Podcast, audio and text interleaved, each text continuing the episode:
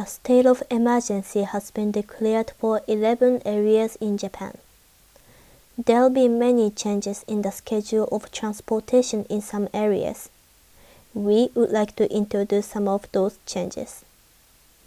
During a state of emergency, the timetables of transportation may be different from the information on the internet or the usual train schedule. Be aware of those changes, especially if you are planning to go out or take several trains. About Shinkansen, limited express trains, and airplanes. The number of Tokaido Shinkansen is now reduced by 10% throughout the day the number of Narita Express for going to Narita Airport, Limited Express Haruka for going to Kansai International Airport, and other Limited Express trains running across areas will be reduced as well. Special trains for tourists are reduced or cancelled. Also, the number of airplanes is reduced.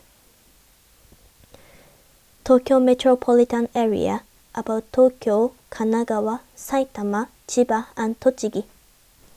From the 20th of January, the time of the last train will be earlier. Depending on lines, some last trains will run 10 to 30 minutes earlier than usual. For example, the last trains will be earlier in 11 JR East lines, including Yamanote Line, Keihin Tohoku Line, Chuo Line, and Sobu Line. The subway will also change the time of the last train. In addition, many trains will change their timetables.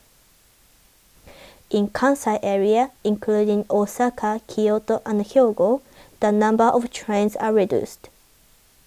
For example, the number of subways in Osaka is reduced during the late night hours.